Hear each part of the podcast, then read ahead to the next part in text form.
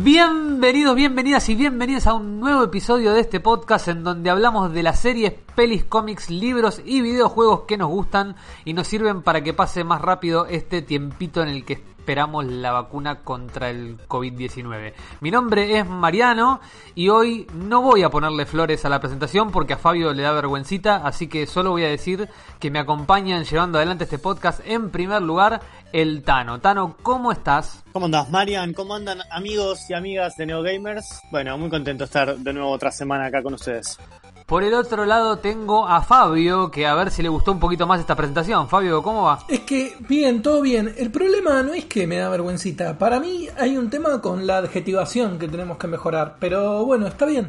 Estoy practicando, o sea, yo trato, hago ahora por ahí fue un poquito seco. ¿Te gusta con un poquito más de adjetivación o, o está bien? con algo un poquito más de pasión, pero cuando vos decís estos soldados de no sé qué cosa y parece medio raro, ¿viste? ¿Qué sé yo? Pero aparte, en el, en el episodio anterior, la presentación fue como, bueno, estamos con el grosso de Lucas Faun, un aplauso, por favor, se cae el estadio, y estamos con Iti, Iti, gracias por estar. Bueno, y el resto de estos están acá siempre.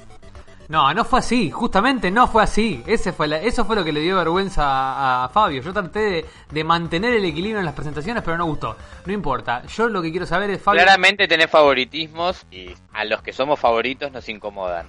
Solamente eso voy a decir. Puede ser, puede ser. No lo voy a negar por ahora. Y Fabio, ¿qué nos trajiste? Bueno, no, eh, vamos a hacer unas recomendaciones muy breves porque hace mucho que no... Va, lo hicimos al principio y después no lo hicimos más. Hablamos de películas y de cosas más generales, pero vamos a ser muy breve. Como pasaron, pasó mucho tiempo, hay algunos estrenos, hay algunas películas que salieron en, Netflix o en Amazon que son fáciles de acceder y que están buenas. Digo, la mayoría del catálogo es medio una basura, pero hay algunas cosas que valen la pena, así que nada, vamos a hacer una breve recomendación de esas cosas para que para que tengan para el fin de semana o para estos días. Excelente. Eh, por el otro lado tengo a Manu. Manu, ¿cómo estás? ¿Qué tal? ¿Qué tal, querides? Muy bien, la verdad. Eh, en, estos, en estos días que tuvimos, este, tuve la oportunidad de ponerme al día con algunas lecturas. Eh, pude leer un libro que hace tiempo que quería leer, que es una biografía que se llama Envejeciendo con estilo, de Philip Michael Coriolano. Y también voy a eh, comentarles de una saga de ciencia ficción, la trilogía de los tres cuerpos de Liu Cixin, un autor chino, de ciencia ficción de, lo mejor, eh, de la buena de la buena. Me encantó, me, atrajo mucho, sobre todo el primer libro, te voy a pedir después que me, que me recomiendes dónde comprarlo.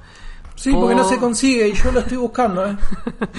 Por el otro lado tengo a Ana. Ana, ¿cómo estás? ¿Qué tal? Muy bien, por suerte. Buenas noches a todos, buenos días, buenas tardes. Acá desde San Martín y hoy voy a estar hablando un poquito acerca del Monkey Island 2, del, Monkey Island LeChuck's Revenge, para como darle un poco una continuidad al primer podcast eh, que hicimos hablando acerca del Monkey Island 1, del primer Monkey. Te vamos a estar comentando un poquito algunos secretos Qué lindo, qué lindo juego, así que estoy muy Hermoso con esta, con esta columna. Juegas. Y hoy nos acompaña nuevamente durante todo el episodio el señor Iti el Hermoso. ¿Cómo estás, Iti? Bien, muy excitado de estar acá, muy emocionado con escuchar cosas de Monkey Island, porque es un juego que, que a ver, nunca lo jugué, pero me imagino una isla de monos que es solamente comparable con la maravillosa imagen que tengo de la isla de Caras y la isla Martín García, que tampoco la conozco.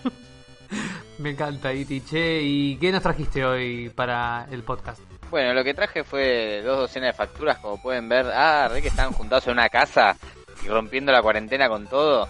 Eh, traje un poco de todo. Traje una mezclita de mi propia cosecha, ¿viste? Eh, de cosas que estuve mirando esta semana, mucho obsesivamente, varias veces. Eh, hay un poco de todo, una canción con una canción sobre el SIDA, videos de Schwarzenegger, eh, una persona gritando en un cementerio y un par de cosas La cosa buena, buena de YouTube, como siempre. Sé que no nos vas a defraudar, Iti, así que... Por último, pero no de última, tenemos al señor Luciano. Luchito, ¿cómo estás? Buenas tardes, noches, días, ¿cómo están? Muy bien, yo muy contento. Eh, de estar de nuevo aquí, ya en el episodio que 200.000, ya está, ya, ya está, esto es la nueva normalidad, ¿no? Como, como decía el gran Diego Leuco. Ya está, ¿Festejaste, ¿Festejaste ayer vos también? Pegaste un, un, gritito y dijiste un vamos, ¿sí? Sí, yo cada vez que Nora Bar dice que hay un nuevo récord, yo digo, sí. eh, ellos somos, eh, formamos parte del club eh, La Parca con Dieguito Leuco. Sos un tipo que le gustan los Guinness. Siempre te veo siguiendo quién comió más panchos en un minuto, de eso. Entonces estás con eso también Exactamente. ¿Y de qué nos vas a hablar hoy, Luchito? Bueno, yo para seguir con la temática que venía con Nintendo, si ustedes recuerdan los últimos eh, episodios, Les traje para mí el mejor juego de Game Boy, Game Boy Color y Game Boy Advance, que es, eh, por supuesto, cualquier juego de la saga Pokémon, pero bueno, yendo a los originales, el Red y el Blue, que bueno, ya vamos a hablar un poquito más de si son lo mismo, si no son lo mismo, qué son, básicamente. Se me pianta un lagrimón. Prometo interrumpirte de poco, Lucho, porque yo tengo una debilidad con el Pokémon, me gusta mucho. No, no, eh, pero está para eso. He viciado demasiado Así que voy a tratar de, porque siempre después escucho el podcast y digo, hoy lo interrumpí mucho a Lucho, lo repisé, así que hoy te voy a escuchar. No, interrumpime porque me, me enriqueces, así nos enriquecemos todos, ya no puedo ni hablar. Eh, interrumpime que me gusta. así que básicamente eso, Marian. Bueno, y yo creo que con todas estas promesas de grandes contenidos podemos dar por cerrada la presentación. Les pido que se ajusten los auriculares y que si no lo tienen puestos, suban el volumen porque empieza un nuevo episodio de Cuarentena Neogamers.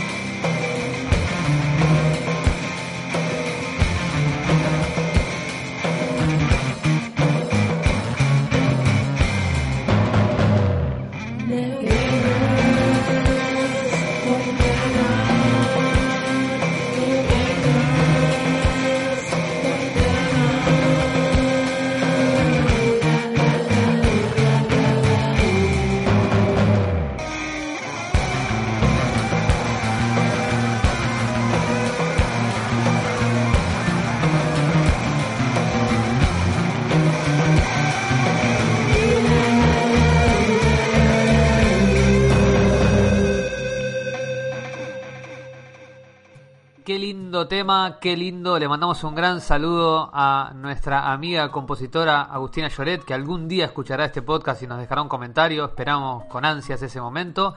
Y yo tengo ansiedad de escuchar sobre Pokémon. Quiero saber de qué nos vas a hablar, Luchito. Bien, bueno, yo les voy a hablar de, como dijo Marian y como yo dije en la introducción de Pokémon, eh, básicamente de dos ediciones, porque como ustedes saben y probablemente eh, me estoy acercando a la primera interrupción de, mi columna. Hay muchas eh, ediciones y versiones de Pokémon. Ustedes están escuchando a una persona que solo cree que hay 151 Pokémon y que todo lo que vino después fue una mierda. Y, ah, fue Ahí está, es que yo estoy de acuerdo con vos, pero yo me estiro hasta los 250. Después de ahí se fue todo el carajo. Hasta los 250, concuerdo. Aguante Chicorita. Los odio, los odio eh, profundamente, pero son, eh, digamos, eh, lo que menos odio. Porque yo sé que hay como 8 millones de Pokémones ahora. Y sí, ya perdí la cuenta. Lo que pasa es que con esto es un fenómeno parecido al de los Power Rangers. No sé si ubican que los Power Rangers vos tenías los originales y después tenías Generación Ninja, Generación eh, hipopótamos, entonces eran eh, Power Rangers, pero se transformaban en hipopótamos y todo con distintas variantes. Color magenta, color celeste, ya empezaban como. ¿Esto es real? no, no lo de los hipopótamos, pero lo demás es todo bastante real. Ah, es, un, es, un, es un requisito de todo lo que sea vender juguetes. O sea, se necesitan distintas temporadas para que los juguetes se para que cambien, claro, tal cual. Pero eso abarca todos los aspectos de la vida, es como el, cantando por un sueño. Ahora hay juguetes de Esmeralda Mitre, ¿viste? Necesitas nuevos famosos todo el tiempo. Y te hago una pregunta, Iti. ¿Qué está, ¿Qué está más duro, el juguete de plástico o Esmeralda? No, Esmeralda, Esmeralda. Ah, Esmeralda es el, es el Pokémon más duro de todos. Sí, creo que hay como 900 Pokémones ahora. Solamente quería tirar ese dato. No estoy seguro. Es una vergüenza. Es una vergüenza. Estoy tratando de encontrar, pero creo que son 900. 890 son los... ¡Ay! Casi tan cerca. Ahí, estuviste el Ya nadie los puede conocer. O sea, ya no, no puedes saber cuál es cuál. Es imposible. Hay uno que es una bolsa de basura, digamos, se les acabó la creatividad. Hay uno que es un llavero, un helado. Hay uno que es un helado. Están, están flojos de, creatividad en este caso, pero bueno. Pero hay uno, para mí no es. Hay uno que es un mago que no tiene dientes. Pobre Pablo Caballero que la pasó mal con el COVID. No es falta de creatividad es que se pasaron, se pasaron. O sea, estaba todo bien. Digo, podemos, eh, yo les, les dejo 250. No, no seamos estrictos con los 151 y vayámonos a 250. Ya está, pedí la cuenta, chino, ya está. Bueno, japonés, lo mismo.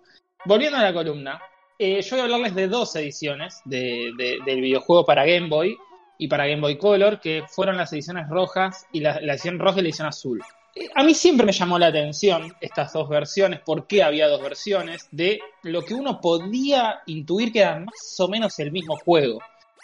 ¿Y alguno de ustedes sabe por qué? O sea, ¿sabe cuál es la diferencia si uno se compra el cartucho rojo y el cartucho azul? Si es el mismo juego, si no, ¿por qué? ¿Alguno lo sabe? Yo tengo entendido, porque en realidad hay una tercera versión que acá no llegó, que creo que se editó solo en Japón, que es el Pokémon Green, que tiene a, bueno, a Bulbasaur justamente, o sea, había uno de cada uno y después salió el Yellow también, pero Creo que hay leves cosas que cambian con relación a dónde aparecen determinados objetos y qué sé yo, y según el Pokémon que vos elegís, pero no nada, pero no mucho más. Algunos Pokémones no aparecen en la, en la red y, otros no aparecen en la Blue porque la gracia también era que los pudieras cambiar con alguien que sí lo jugaba. Exactamente, exactamente. Y te dio en el clavo y esto es la gran novedad del juego. O sea, más allá de que el juego es un juegazo porque la historia es muy buena, que después voy a desarrollarla un poquito, la idea que, que, tuvo el, creador del juego, que es Satoshi Tajiri, pido disculpas a toda la comunidad japonesa si el erré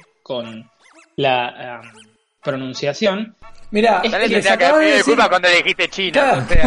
le dijiste que eran chinos japoneses es lo mismo, así que con que le hayas pifiado la pronunciación me parece que no se van a sentir más ofendidos. me estoy redimiendo, che.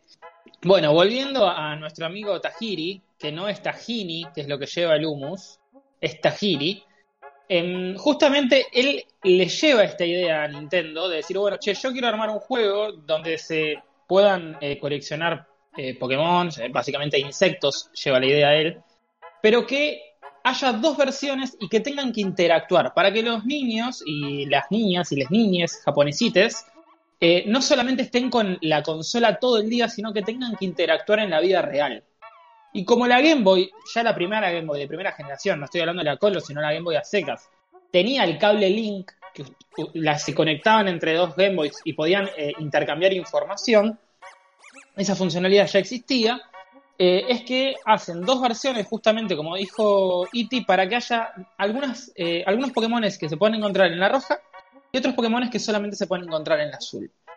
Pero el objetivo de cualquiera de los dos juegos era juntar los 151 Pokémon para tener la Pokédex, que era como tu eh, iPad, básicamente, pero hace 30 años, donde estaba la biblioteca de toda la información de los Pokémon, la tengas completa, es decir, hasta el 151.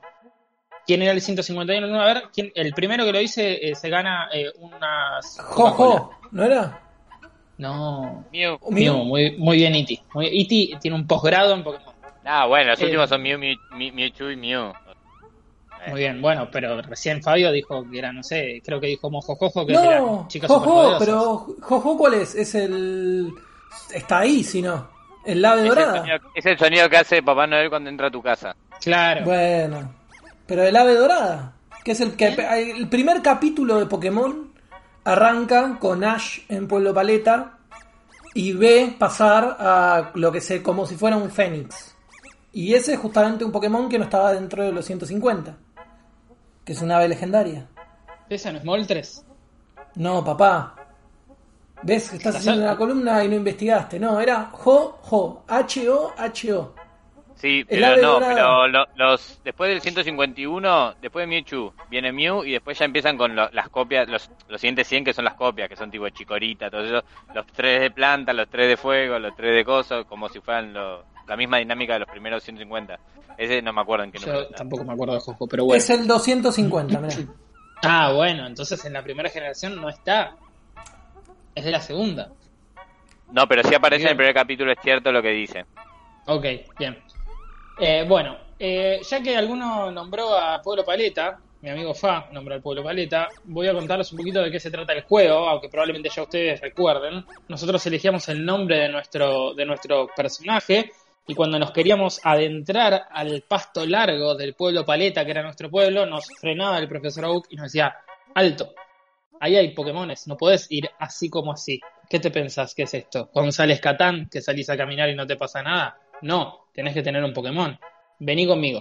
Se lo lleva al laboratorio, donde estaba el nieto del profesor Oak, que será nuestro enemigo a lo largo de todo el juego, y el tipo al cual todas las cosas le salen bien.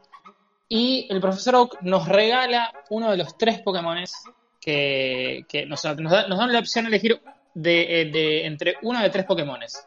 ¿Recuerdan qué Pokémon son? A ver, eh, eh alumnos Bayarelli, alumnos Hermoso. Sí, Charmander,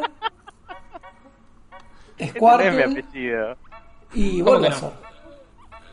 Claro, Bulbasaur. 10 eh, puntos para el alumno Bayarelli. Eh, muy mal, hermoso. Primer, cuarto y séptimo Pokémon respectivamente.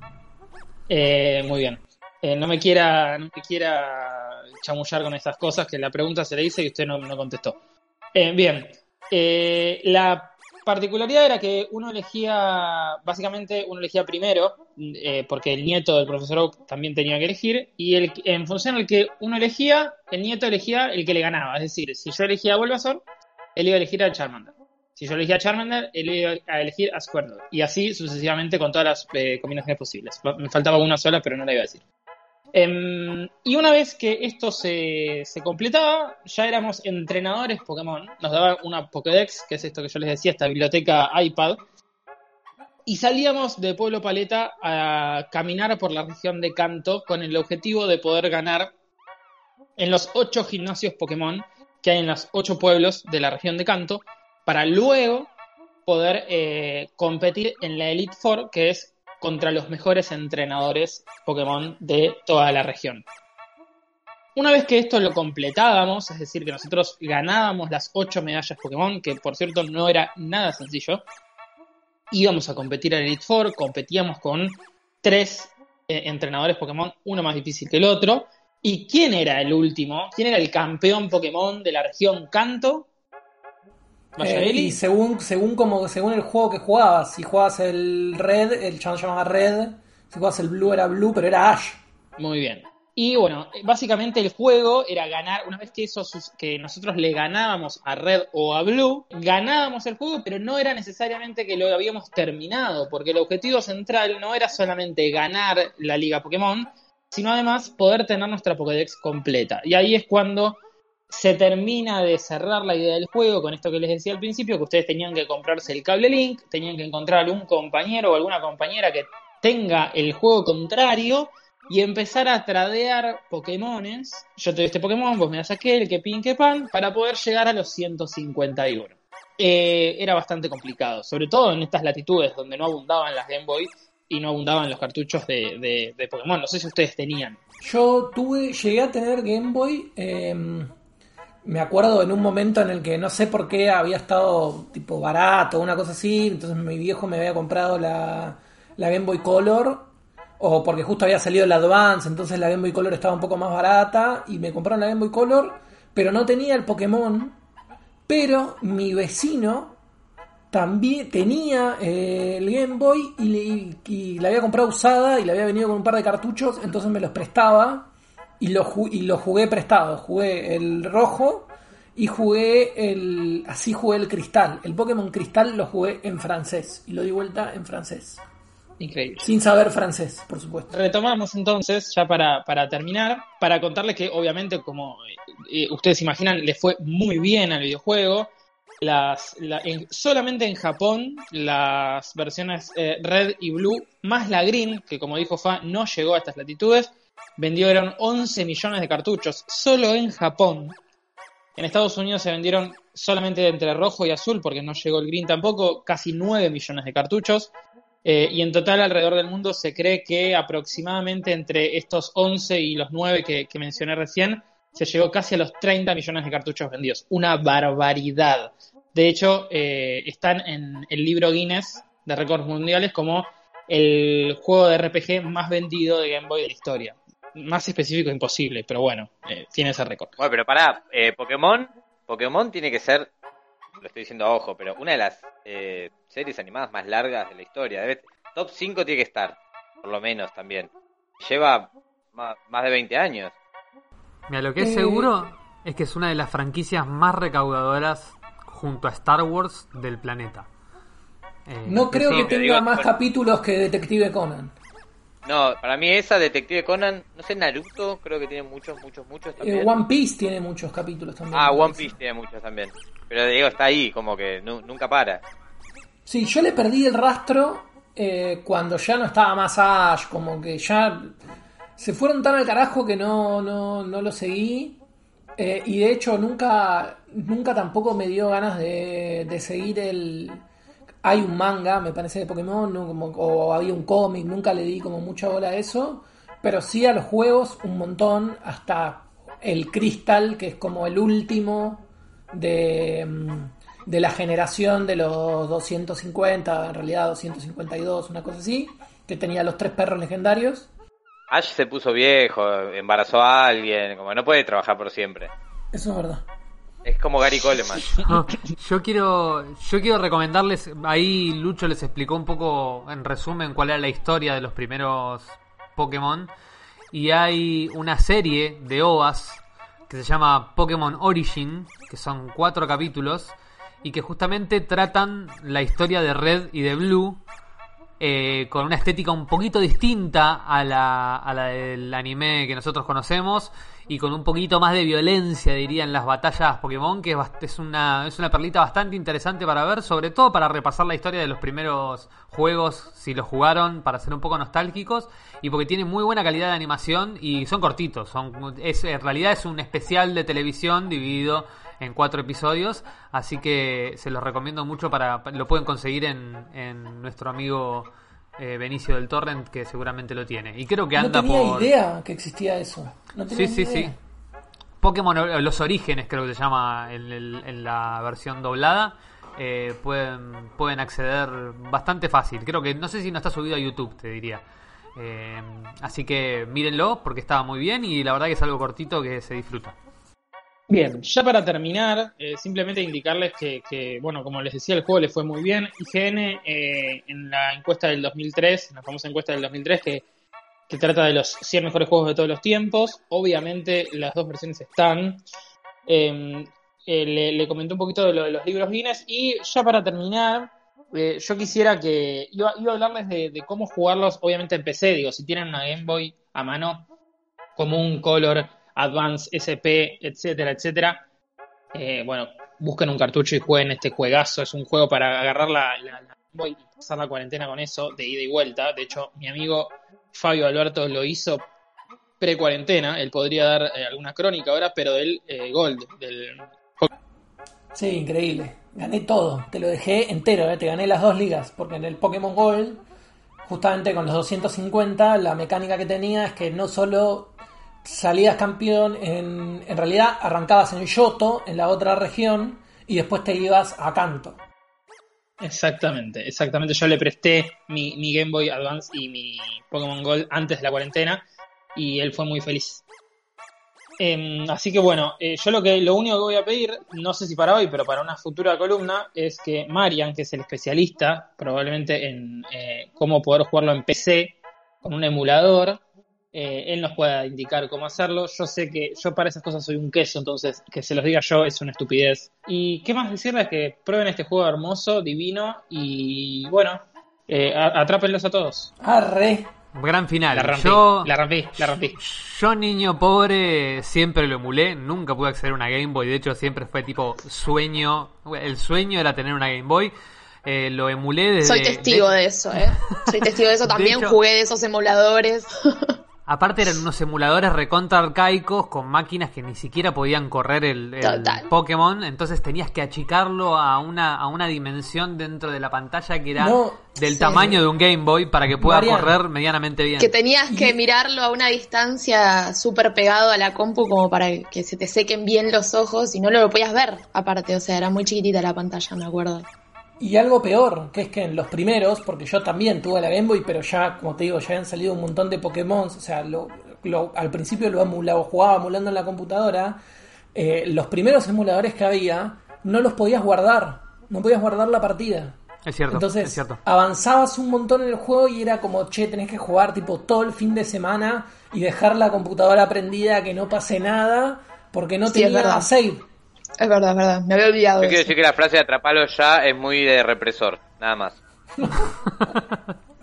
Yo lo que quiero es, antes de cerrar esta columna, es que nos paremos 30 segundos en la cabeza de una persona que no tiene idea de lo que es un juego de Pokémon. Quiero que Fabio defina en un párrafo en qué consiste un juego de Pokémon. Bueno, para mí, no, no voy a decir un párrafo, punto, sigo.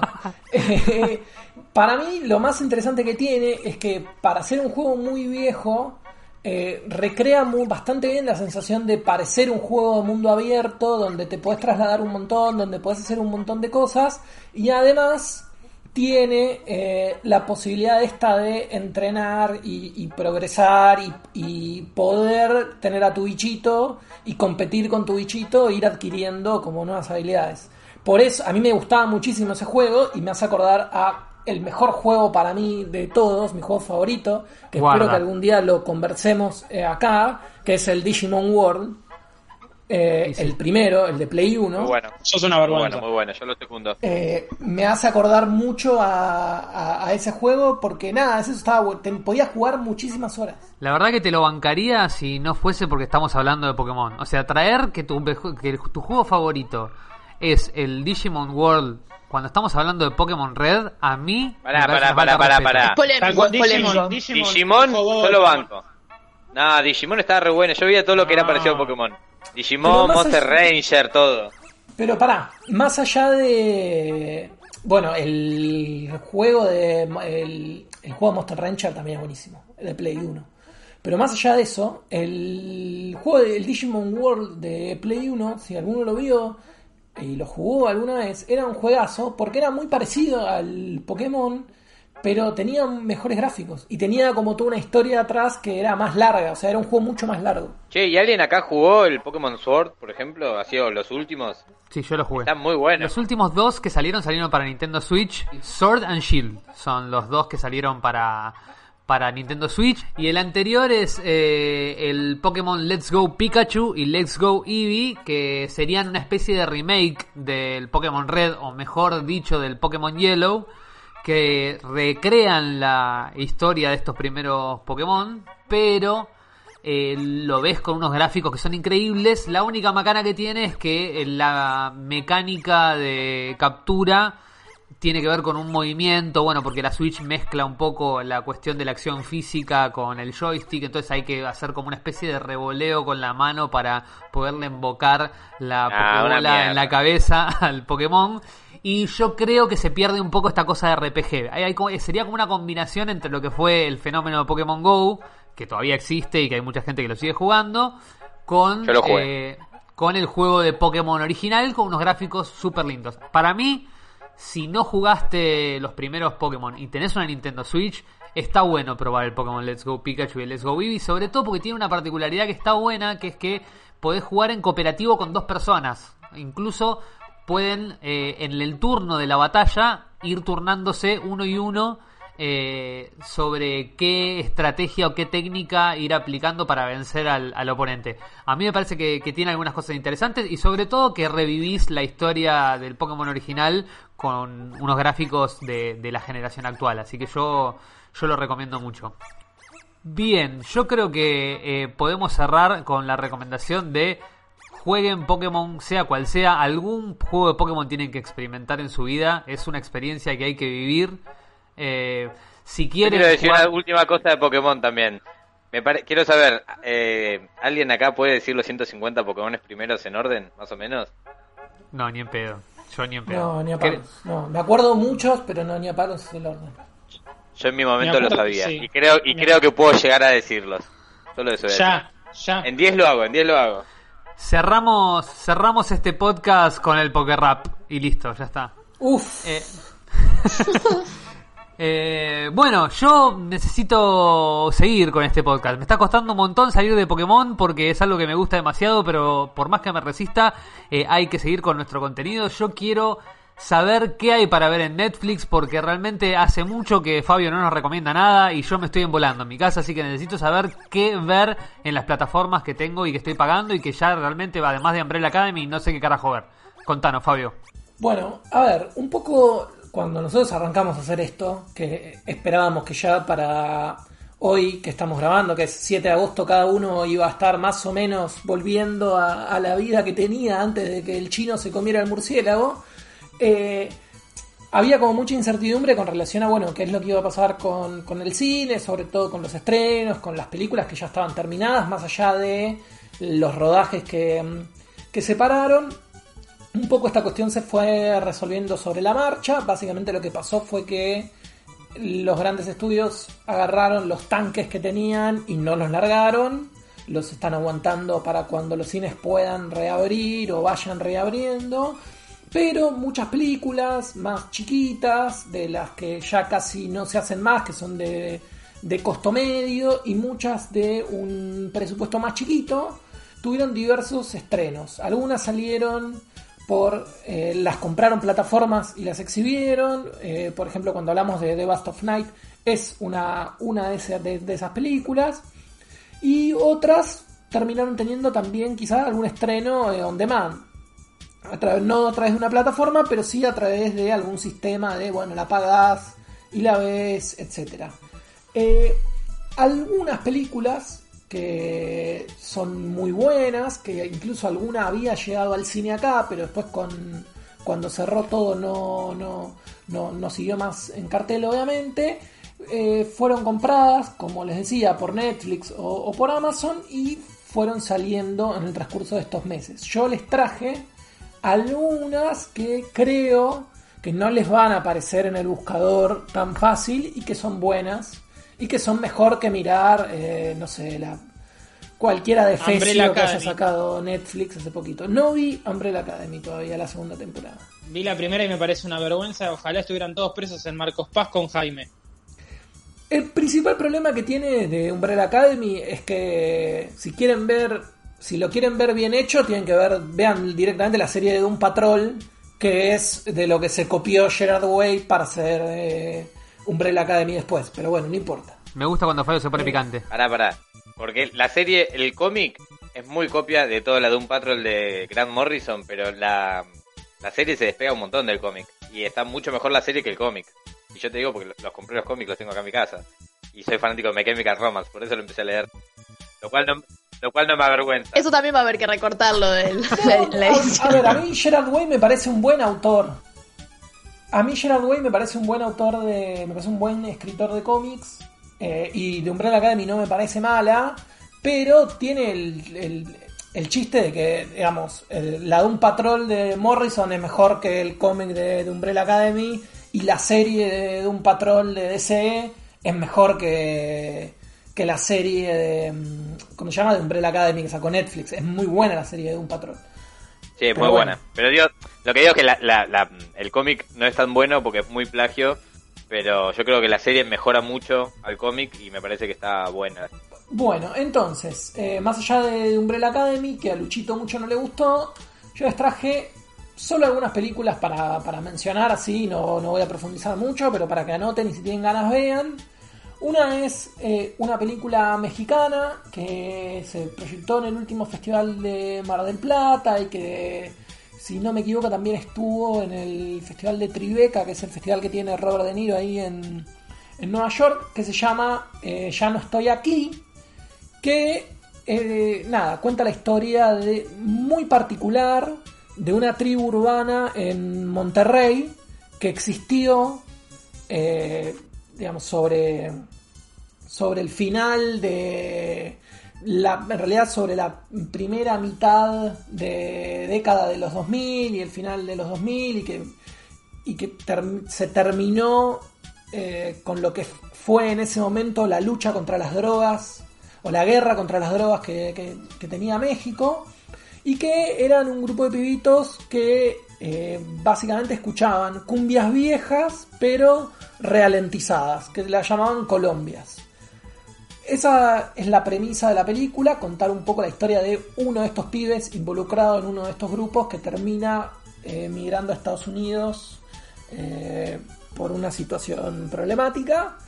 Eh, y la película es increíble, a mí me gustó muchísimo, me parece que describe muy bien cómo estaba México en ese momento, además estaba muy bien filmada, visualmente es increíble y, y está muy bien actuada y sobre todo hace algo que es muy difícil que a mí generalmente no me gusta cuando veo en las películas, que es poder contar eh, una historia popular, digamos, ambientada en, en, lo que acá sería una villa, pero sin caer en un golpe bajo innecesario, sin estigmatizar, dándole tridimensionalidad a los personajes, no mostrando únicamente la violencia, sino hacer como un relato bien amplio y, bien complejo de qué es lo que pasa en, en ese mundo. Evitando ser trapero, básicamente. Sí, sí, sí, sí, todo lo que sería o lo que se suele decir como pornomiseria, sí, claramente. Es como bueno, alejarse de eso o del cine de Campuzano, por ejemplo, ¿no? que es como, bueno, yo no, me gusta absolutamente nada lo que hace.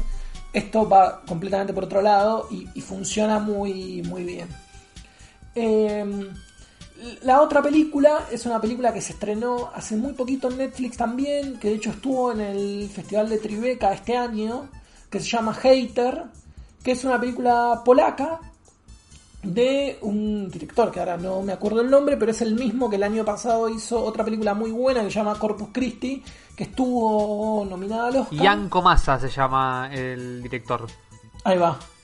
Y Hater habla un poco de la creación de fake news, cómo se pueden distribuir noticias falsas a través de Internet y cómo esto es un servicio que cada vez funciona más en las agencias de marketing y de publicidad, pero Em, si les interesa todo lo que tiene que ver quizás más con, política internacional o con lo que pasa en el mundo, es una película muy ejemplificativa de qué es lo que está pasando en Europa del Este eh, y sobre todo con estos países de Europa del Este que terminaron ingresando a la Unión Europea y que dieron un vuelco muy grande eh, a la ultraderecha una vez dada la salida del comunismo en el caso de Polonia, Polonia tiene una historia muy interesante, digamos, de cómo Polonia sale del, comunismo y la Unión Soviética a través de los sindicatos y sobre todo a través de la figura del, Papa Juan Pablo II.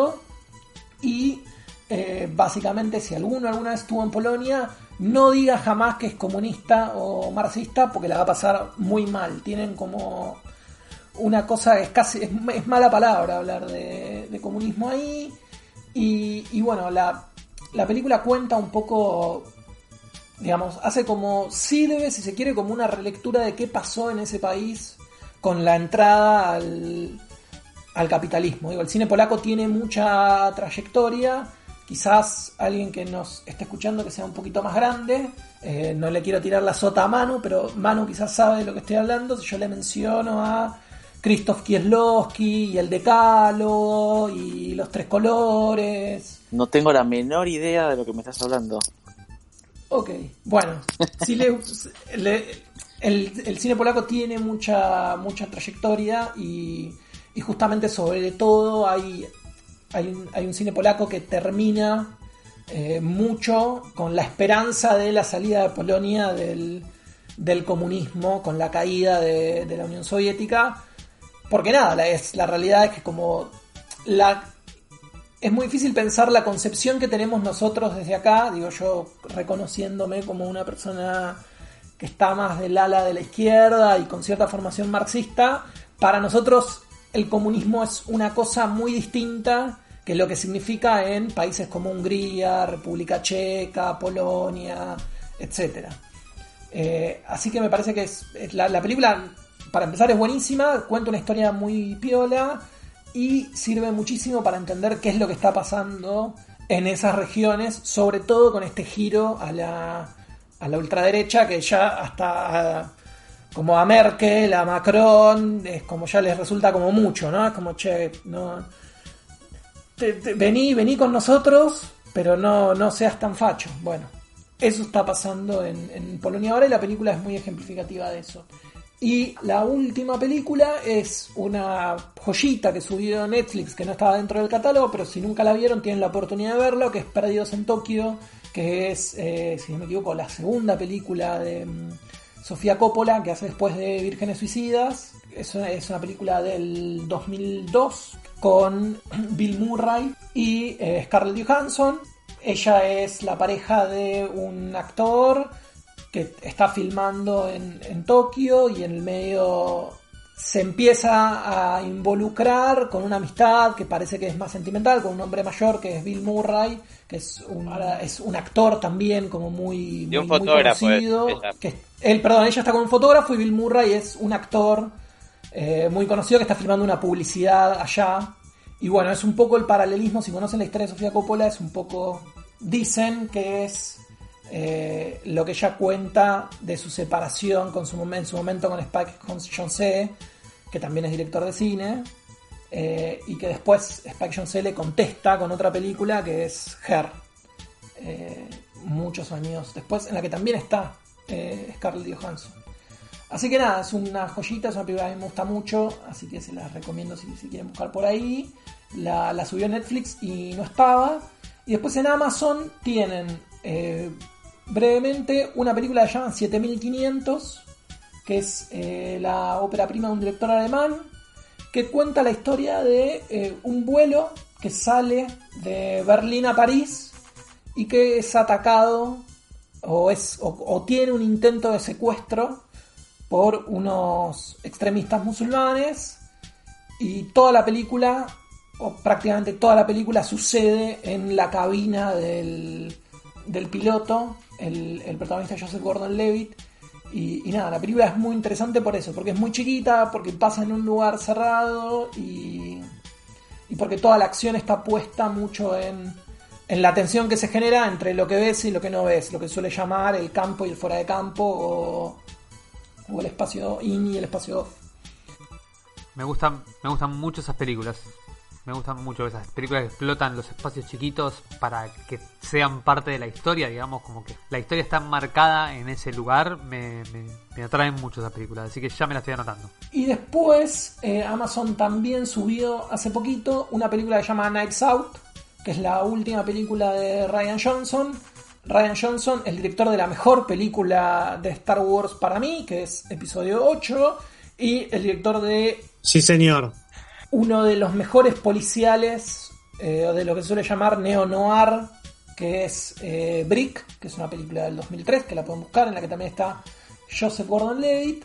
Bueno, Nights Out es su última película y es un eh, murder mystery clásico, como si fuera una reversión o una historia que tranquilamente podría haber escrito Agatha Christie y, que el, detective podría ser Poirot, pero bueno, es, es, un relato original, pasa también en una casa, tiene que ver con un homicidio y, y también tiene una vueltita de rosca desde lo discursivo y de muchas cosas que es, que es muy interesante. Y ayer subió una película que yo todavía no pude ver, pero que, tengo ganas de, ver, que se llama Arkansas, que es una película sobre tráfico de drogas con Vince Vaughn y John Malkovich, en la que, nada, yo, es la típica película que para mí a Lucho le gusta ver.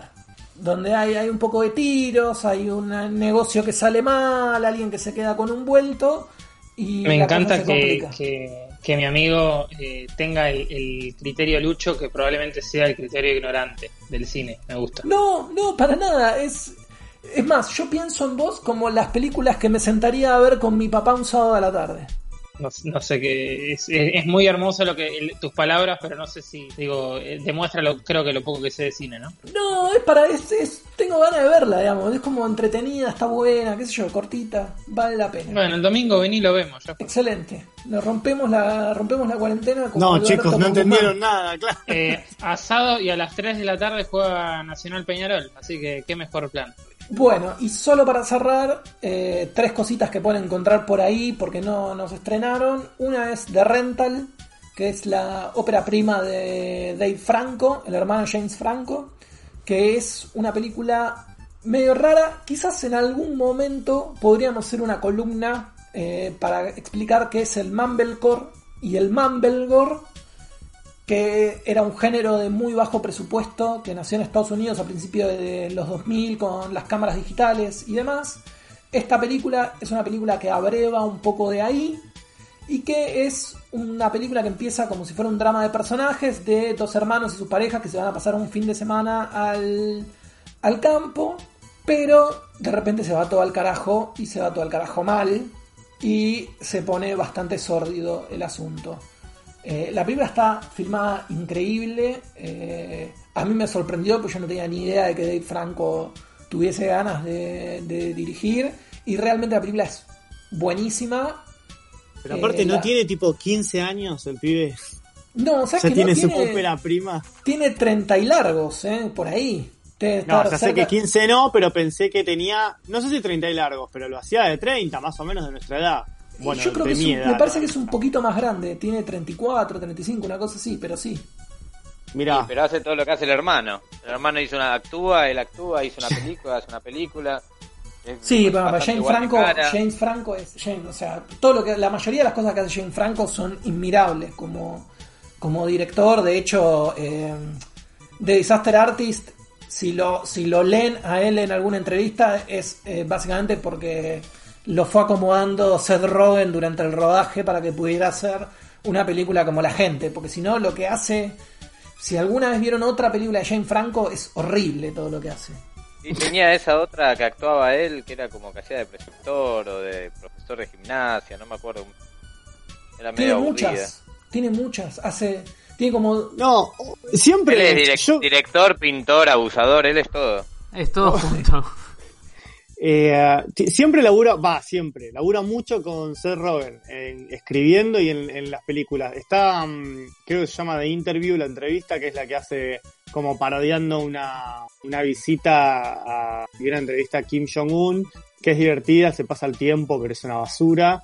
Y de Disaster eh, Artist a mí me gustó por lo rara que es, porque dije, ¿qué estoy viendo? O sea, esto me parecía como una... Es una película medio pretenciosa, como que él me da la sensación de que se entera de, de, la historia esta, que es como un mito que recorre Hollywood. Corregime, Fa, porque yo estoy diciendo lo que, lo que me dio la impresión. No está chequeado nada de lo que estoy diciendo. Pero mi impresión es, bueno, me enteré de este mito que recorre Hollywood y me enganché y soy tan snob que voy a armar una película sobre la vida de, este mito, voy a encarnar este mito, me dio esa sensación.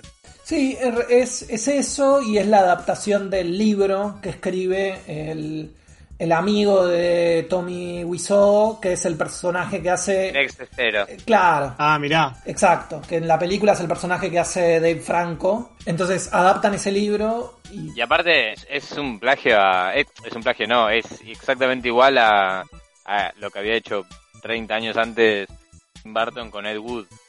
Tiene, tiene mucho que ver con... Sí, tiene mucho de, tiene mucho de eso.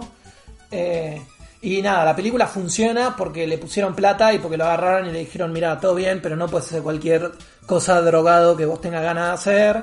Acá hay que trabajar más o menos. Que esa es la impresión, como que el chabón fuma porro, escribe y dice voy a poner mi dinero en esto. Sí, pero es la impresión que transmite.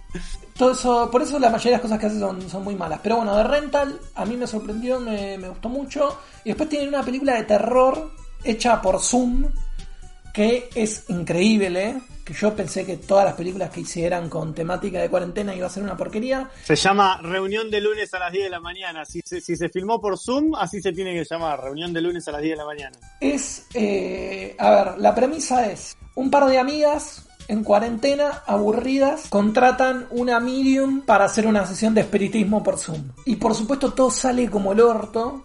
Eh, la película se llama Host y realmente es, muy buena. Yo me cagué en las patas, la vi. No me gusta demasiado el cine de terror, la vi y terminé muy mal. Así que si quieren, esa en streamio, que ya les contamos antes cómo usarla, la, pueden ver. Y la última es eh, Greyhound, que es una película escrita y protagonizada por Tom Hanks. El mejor actor vivo del mundo. Es el, eh, el Ricardo Darín de ellos. Que, nada, a mí me sorprendió, primero que no la dirigiera Tom Hanks, porque Tom Hanks tiene trayectoria como, como director, hizo algunas películas, pero acá es un proyecto de él que eligió no dirigirlo. Es una película de, de guerra que básicamente lo, que cuenta es eh, Greyhound era una suerte de fragata, porque es un barco chiquito, que tiene que escoltar a los barcos mercantes de Estados Unidos que van a llevar provisiones al, al puerto de Inglaterra cuando Estados Unidos ingresa en, en la Segunda Guerra Mundial, entonces custodian estos barcos mercantes para evitar que los volteen los alemanes. Y la película sucede casi todo en el barco, casi todo, no quiero decir en tiempo real, pero en un tiempo muy acotado, que es un, trayecto que hace la, la fragata en la que van justamente tratando de proteger estos buques y eh, combatiendo en el mar contra los contra los alemanes para evitar que volteen estos, estos barcos mercantes. Es muy buena, me hizo acordar mucho a una línea que tiene Dunkerque, que es justamente la, línea del mar. Y, nada, también es una película muy chiquitita que la compró Apple, que la distribuye Apple. Quizás alguno tiene Apple TV, pero si no, la encuentran fácilmente también en, en streaming para ver. Bueno, la verdad que mucho, mucho para ver en esta cuarentena, anotadísimas todas. Y a mí me faltó la ciencia ficción, por eso ahora me parece que lo ideal es escuchar a Manu que tiene una perlita para recomendarnos por esa línea. Así es, este, se trata de una trilogía, o sea, es una recomendación que requiere cierta inversión de tiempo, pero que la verdad que para mí garpa, garpa mucho. Es una trilogía escrita por Liu Cixin, ya que estamos hoy con los nombres este, chinos y japoneses, que es un autor que en las últimas décadas es como de, lo más mainstream y, de lo más popular que ha surgido en la ciencia ficción. Eh, en 2008 él publicó la novela El problema de los tres cuerpos, así se llama la primera entrega de la saga y, también suele darle el nombre a toda la saga porque si bien el nombre oficial de, la trilogía es Recuerdos del pasado de la Tierra, en general se la conoce también como la trilogía de los tres cuerpos. Eh, a partir del año 2014 se empezó a traducir al inglés la obra de, Liu Cixin y ya en 2015 ganó el premio Hugo, que como ya mencionamos alguna vez es el, el premio más prestigioso de la ciencia ficción y fue el primer asiático que ganó eh, este premio. Así que la verdad que viene, viene teniendo muchos reconocimientos. Eh, Liu Cixin que es, eh, en realidad él es de formación un ingeniero. Estudió en la Universidad de la Conservación del Agua y la Energía Eléctrica del norte de China, no es inventado el nombre, es real. Trabajó en una planta de energía eléctrica, eh, tiene, claro, tiene muchos conocimientos de, física, de ingeniería y se nota que, lo usa mucho eh, en sus novelas, que son así de ciencia ficción bien hard y, de la ciencia ficción que trata de presentar como un fundamento siempre para todos los delirios que, van apareciendo en la historia. ¿no? y además Liu Cixin que nació en los años 60, conoció personalmente de chico por problemas que tuvo su familia con las autoridades chinas durante el periodo llamado de la Revolución Cultural China. Conoció ahí eh, el exilio interno, el destierro dentro del propio país, que era una medida que se tomaba con algunos de los eh, eh, así denominados disidentes del régimen. Y esto aparece en la novela Voy a contar un poquito de qué viene. Eh, es muy difícil no hacer algún tipo de spoiler para tratar de venderles la trilogía. O sea, voy a tener que contar un poquito de algo de lo que pasa en la primera novela porque si no, no, no, no puedo venderles eh, las otras. La historia empieza de, esta primera novela, El problema de los tres cuerpos. Empieza, empieza efectivamente en los años 60, en la época de la Revolución Cultural China. Eh, y ahí hay una astrofísica que se llama Ye, que es condenada por eh, la revolución cultural a una especie de campo de reeducación este, manejado por el gobierno chino. Y ahí termina siendo después reclutada por el propio gobierno para trabajar en un programa que consistía en utilizar ondas de radio para obstaculizar la actividad de satélites espías enemigos. Pero esta astrofísica se, se da cuenta, se le ocurre que utilizando esa misma tecnología lo que puede hacer es enviar mensajes al espacio, ¿no? Los famosos mensajes interestelares este, que cada tanto eh, envía a la humanidad esperando que alguien conteste. Bueno, en los años 60 esta astrofísica china envía el mensaje y años después recibe una respuesta. Eh, la respuesta que recibe es un mensaje proveniente de un mundo llamado Trisolaris y el autor del mensaje es un pacifista de ese mundo y el contenido del mensaje es que le recomienda que no envíe más mensajes y que ni siquiera responda a este mensaje que le están mandando desde Trisolaris, porque en este caso el que está enviando el mensaje es un pacifista, pero cualquier otra persona de ese mundo que reciba el mensaje va a desencadenar una invasión sobre la Tierra. Trisolaris es un mundo que está, está ubicado en el sistema Alpha Centauri, que es eh, el sistema estelar más cercano a la Tierra, que está a unos cuatro años luz más o menos. Son, eh, en realidad, es un sistema compuesto por tres estrellas que rotan en torno a un centro de gravedad.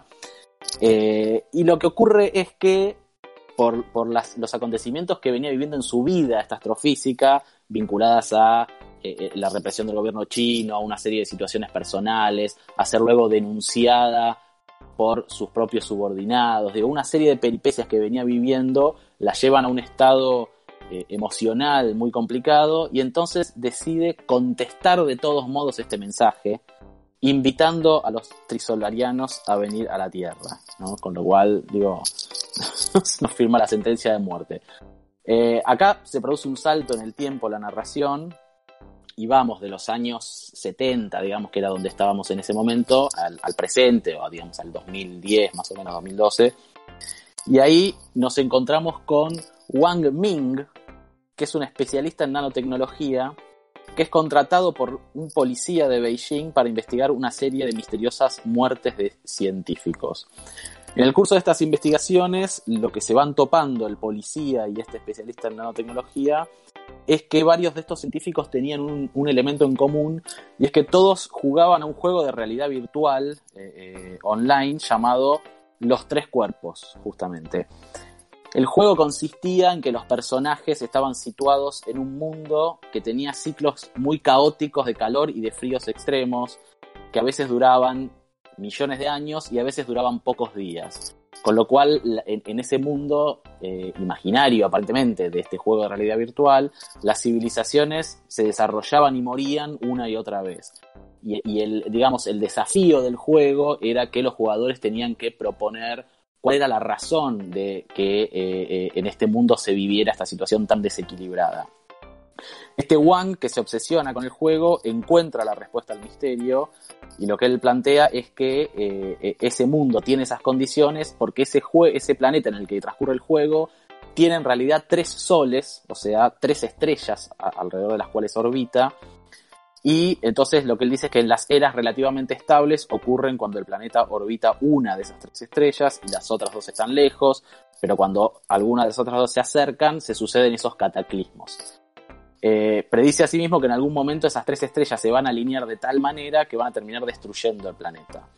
Obviamente este mundo virtual que aparece en ese juego de realidad virtual es Trisolaris, este mundo con el que se había contactado la astrofísica china al principio.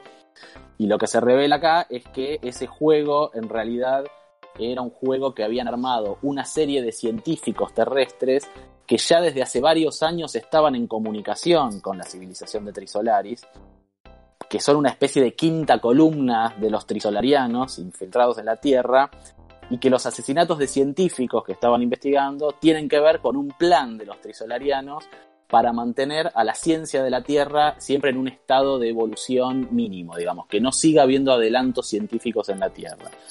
¿Y esto por qué? Bueno, porque lo que se revela es que efectivamente cuando esta astrofísica había mandado ese mensaje, la flota de Trisolaris partió ya hacia la Tierra Recordemos que estaban a una distancia de 4 años luz y lo que se revela es que esa flota viaja a una velocidad que es el 1% de la velocidad de la luz. O sea que van a llegar dentro de 450 años, van a llegar a la Tierra. Y entonces tienen que asegurarse de que durante todo ese periodo la Tierra no consiga hacer avances científicos que le permitan después resistirse a la invasión. Todo esto que les estoy contando es solamente el principio de la primera novela. A partir de ahí aparecen y se van desarrollando una serie de, interrogantes que, a mí me parecían muy, interesantes, que tiene que ver con, bueno, ¿qué pasa con, una humanidad que sabe que en un lapso de tiempo determinado, que, a la vez es larguísimo, porque son 450 años, pero que ya se sabe que va a suceder, que van a, llegar estos extraterrestres que tienen una, tecnología superior?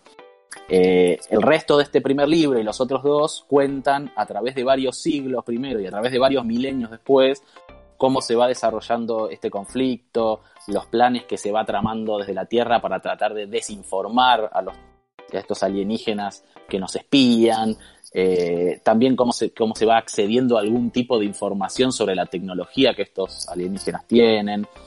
Digo, bueno, toda una serie de situaciones muy, muy, muy complejas. Eh, donde además eh, New Sixteen pone en juego un montón de, conceptos este, muy, muy locos. Eh, por ejemplo, hay uno que, me acuerdo ahora que, a mí me flasheó, que es un arma que liquida, puede liquidar una civilización entera, eh, sustrayéndole un orden dimensional, es decir, transformándolos en entidades de dos dimensiones, con lo cual obviamente mueren completamente. Bueno, el libro, los libros están buenísimos. Yo particularmente incluso aprendí cosas de astronomía. Yo, por ejemplo, no sabía lo que era la nube de Oort, que es una especie de conjunto de, objetos, de cometas, de cuerpos que están situados a un año luz del Sol y que se considera algo así como el límite exterior del sistema solar. Y después hay otro concepto muy interesante que, me parece que, que da para, para las discusiones que solemos tener aquí en el podcast, tiene que ver con el título de la segunda novela. La primera es La teoría de los tres cuerpos, la segunda se llama El bosque oscuro, ¿no? The Dark Forest en inglés. ¿Y qué es el bosque oscuro? Bueno, lo que está retomando ahí es una teoría llamada la teoría del bosque oscuro, que es una especie de respuesta pesimista a la denominada paradoja de Fermi, que eh, es a su vez es una respuesta a la llamada ecuación de Drake. No sé si este name dropping le suena de algo, la ecuación de Drake es esa famosa ecuación en la cual a través de una, serie de variables se intenta eh, tratar de este, postular qué cantidad de civilizaciones inteligentes puede llegar a haber en, la galaxia o en, varias galaxias. Y después de que se empezó a, hacer especulaciones con esta ecuación de Drake, eh, el físico Enrico Fermi, que es uno de los que trabajó en el proyecto Manhattan en la bomba atómica, planteó a su vez una paradoja o una especie de problema que es, bueno, si existen tantas civilizaciones inteligentes como plantea esta ecuación de Drake, ¿por qué es que nunca tuvimos indicios o pruebas de su existencia? Bueno, algunos dirán que sí tuvimos y que y, ahí volvemos a Von Daniken y a los antiguos astronautas, etc. Pero digo, a partir de ahí es que se, se van desarrollando distintas respuestas de por qué no hacemos contacto eh, los seres humanos con otras civilizaciones eh, inteligentes o, de capacidad tecnológica avanzada. La teoría del bosque oscuro es una respuesta a esta paradoja de Fermi. ¿Por qué no hacemos contacto? Bueno, según esta teoría del bosque oscuro, que repito, es una respuesta pesimista, no hacemos contacto porque las civilizaciones existen, pero saben que el universo es un bosque oscuro que está lleno de depredadores. Entonces, no se manifiestan, no dan señales de que existen, porque saben que si lo hacen van a ser invadidos o destruidos preventivamente, porque como no hay garantías de que ninguna civilización sea pacífica, se supone que la elección que siempre va a tomar otra civilización es destruirla por las dudas. En el caso de esta novela, la civilización que se expone y que muestra su existencia al universo es la propia Tierra a través del mensaje que manda esta, esta astrofísica. Pero bueno, esto digo para entrar en, esa discusión un poco, si, si, si, en relación con la posibilidad del contacto con extraterrestres hay que ser pesimistas o hay que ser optimistas, o si ser optimistas es ser ingenuos también, ¿no? En, torno a la cuestión del, primer contacto. Después hay una, hay una serie de cuestiones, hay una serie de relaciones que para mí hay entre estas novelas de, de Liu Cixin y una de las películas que yo creo que es condición este, sin la cual no se puede formar parte de este podcast si no se vio esta película, que es Interestelar. Como considero que esa condición está dada, no me importa hacer spoilers de Interestelar. Lucho pensaba que ibas a decir señales. No. Eh, no, no. No volvamos a hablar de señales, por favor. No, no te dejo pensé hablar. que ibas a decir No te dejo hablar. Me pongo en modo fiscal de. no me acuerdo de dónde era el fiscal del otro lado. Si tenés un arma en tu casa, ¿qué haces? ¿Agarras el arma o no agarras el arma? Para. Vi señales, es un peliculón. No vi Interestelar, es un peliculón. Y vi Mars Attack y es un peliculón. ¿Listo? No, no, no te jugás por nada. ¿Qué, qué es eso? No, bueno, todos contentos. Eh, todos contentos. Bueno, a ver, no, no es que no creo de ninguna manera que Interestelar esté inspirada en estas novelas de, de Liu Cixin porque las historias no son parecidas, son claramente distintas. Eh, Interestelar claramente tiene un abordaje optimista de, la relación del contacto.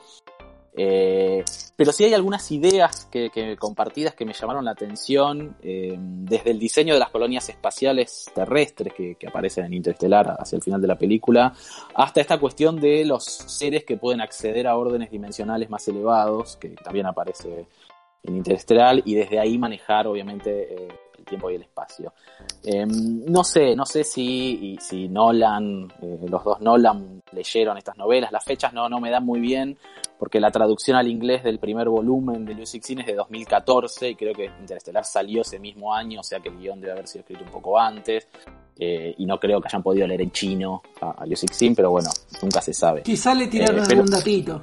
Algún datito, sí. Pero bueno, hay algunos conceptos que, que la verdad que, que, se relacionan bastante.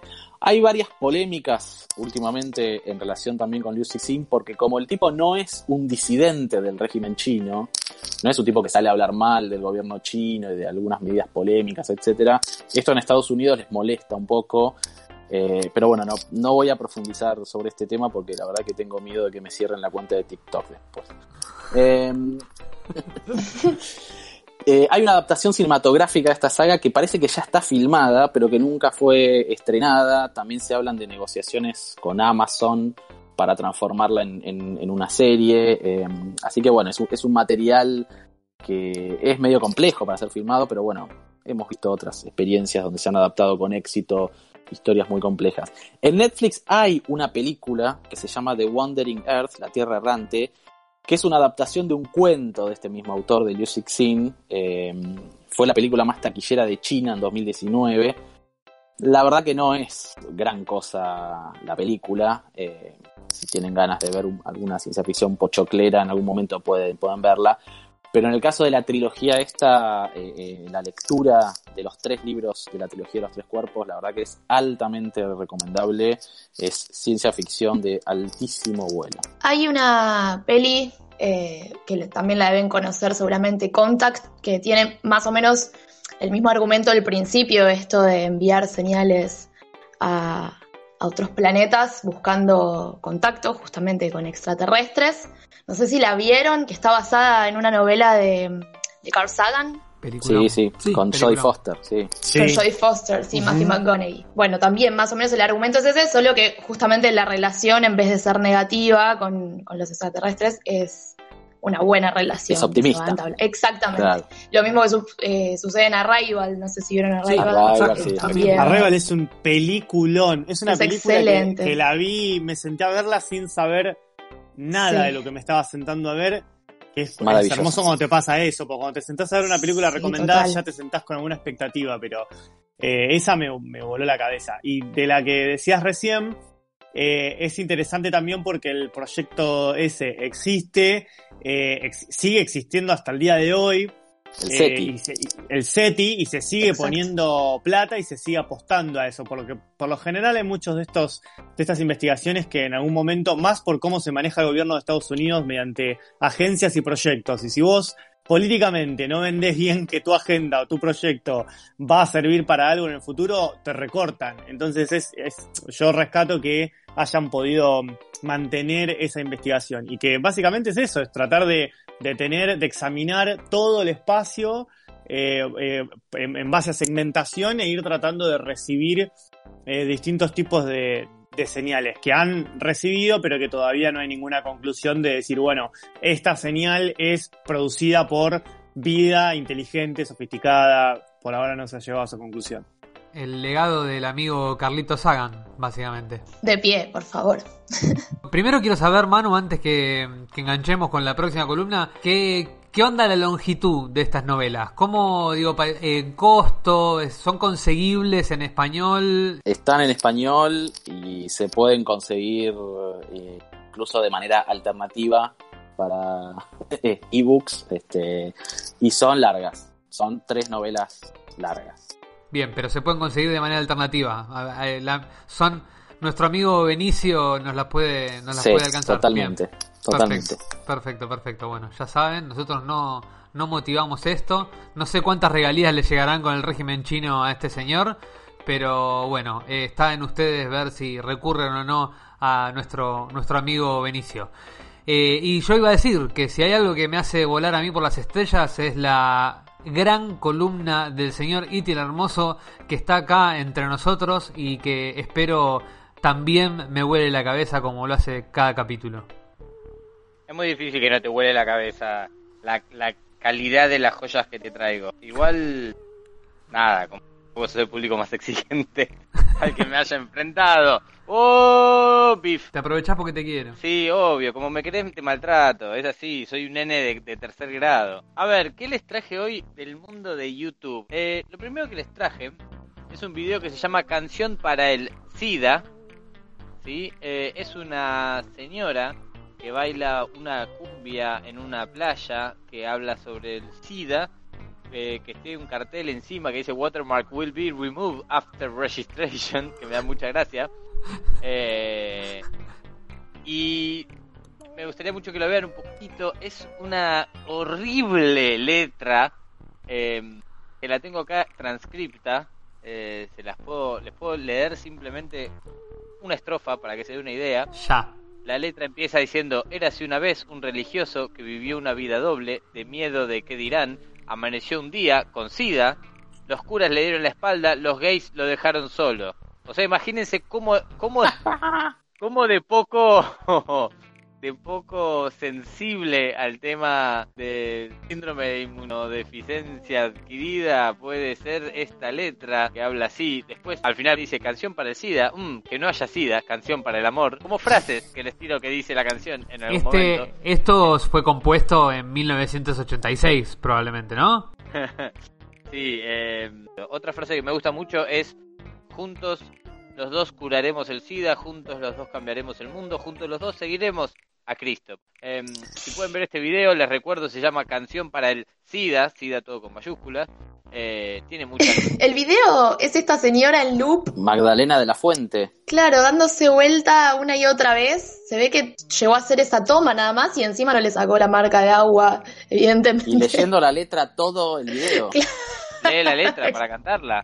Eh, es una muy buena canción, eh, realmente muy perturbadora, de esas como una cumbia, sí, peruana, por eso pienso que es Gaviota del Perú. Seguro, búsquenlo, es muy gracioso. Pasando de la página, luego de que escucharon Canción para el SIDA, eh, el siguiente video que les traigo que me gusta mucho a mí, tengo una debilidad por todo lo que son, como todo el mundo en general, no es una particularidad mía, por los comerciales japoneses. Las estrellas de Hollywood, esto se engancha con la recomendación de Perdidos en Tokio. La estrella de Hollywood. Todo tiene que ver con todo, ¿eh? ¿Viste? Y tengo la recomendación de Pokémon, tengo de todo. Muy bueno. Eh, las estrellas de Hollywood en general suelen ir a Japón a hacer comerciales muy bizarros. Esto está muy bien retratado en el documental Friends, en el capítulo que Joy muestra sus comerciales de Japón. Suelen ir a Japón a hacer comerciales muy bizarros por mucha plata. En este caso, el que vamos a ver es Arnold Schwarzenegger's Most Bizarre Japanese Commercials, eh, es decir, los más eh, bizarros comerciales japoneses hechos por Arnold Schwarzenegger. El video en cuestión es de un canal que se llama Crescendo. Crescendo. Y bueno, es un compilado de publicidades japonesas de Schwarzenegger que son muy buenas. La ropa de Schwarzenegger, o sea, ver a Schwarzenegger con estas ropas, igual no es un tipo que le haya escapado al ridículo en su carrera, pero... Y así llegó a ser gobernador la primera es una que lleva una chica eh, en alzas. La siguiente es la, que más me gusta a mí, que está una persona mira adentro de una botella y está Schwarzenegger andando en bicicleta adentro. Es una bicicleta de las de la ruedota, tipo antigua, pero vestido como de como si fuese, no sé, Gengis Khan en el Age of Empires 2. Muy simpático, andando en bicicleta, diciendo cosas en japonés y haciendo la B peronista con sus manos. Eh, hay distintas versiones de esta publicidad. Hay una en la que está flotando sobre un gomón haciendo la B peronista, que se ve que es el logo del, producto, ¿no? De esta droga, es el logo de esta droga. De esta droga, sí, creo que, es un publicitando. para todos, seguramente. Después hay unas publicidades de, como de Sopa Maruchan, donde está él haciendo ejercicios. Eh, son todas muy buenas, ¿viste? Sobre todo por el... Ya, obviamente, para todos los occidentales, ver cosas con la estética los orientales están tan acostumbrados, ya es simpático. Pero ver específicamente a Schwarzenegger, un yankee, no, no es yankee, es austríaco, obviamente, pero mamado, em, embebido completamente en todo lo que es la cultura yankee, musculoso, gigante, entre japoneses que le llegan hasta el hombro, cantando un karaoke a los gritos con una bata floreada, es una cosa que me parece preciosa. Eh, así que les recomiendo mucho que miren este video, Arnold Schwarzenegger's Most Bizarre Japanese Commercials.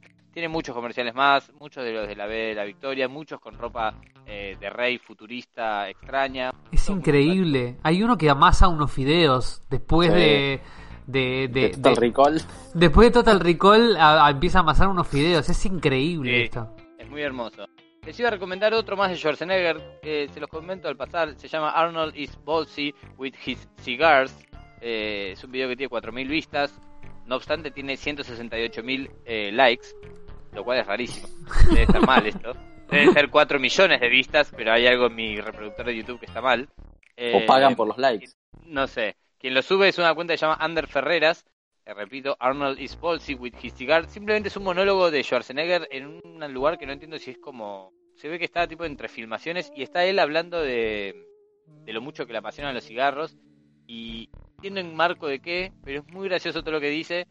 Termina en un momento, en un momento dice Ustedes se preguntarán, ¿qué pasa si mi mujer dice que no le gustan mis cigarros? Yo le voy a responder a mi mujer que la primera vez que fue un cigarro fue con su padre y como las mujeres nunca se, eh, nunca se quejan de lo que hacen sus padres, ella va a tener que eh, aceptarlo y al final le dice, y por cosas como esta es que yo no tengo que esconderme para fumar, a diferencia tuya, cobarde, le dice al que está filmando.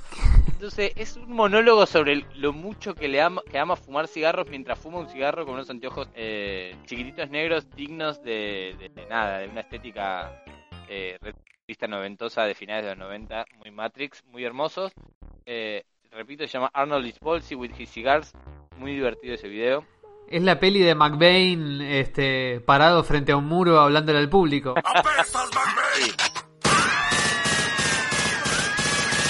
Básicamente es eso. Eh, el siguiente video es uno de los videos que más he visto esta semana, eh, porque la recomendación que estoy haciendo hoy es de todos los videos que vi esta semana mucho. Eh, se llama Hemos in their natural habitat. Es un video subido por Andrew Muldower. No lo puedo creer, no lo puedo creer, lo estoy viendo, no lo puedo creer. Yo como a lo largo, mientras, mientras hablo en el podcast, yo voy dejando pequeños easter eggs de lo que se viene. Y una cosa que dije es que era fanático de My Chemical Romance. Eh, previamente, este video es un emo, hecho y derecho, en un cementerio cantando a los gritos eh, un tema de My Chemical Romance de Black Parade, con un nivel de sufrimiento, desafinación y grito que es hipnótico y horrible a la vez. Eh, es muy perturbador. Voy a poner un segundito el audio a ver si se escucha. Por favor.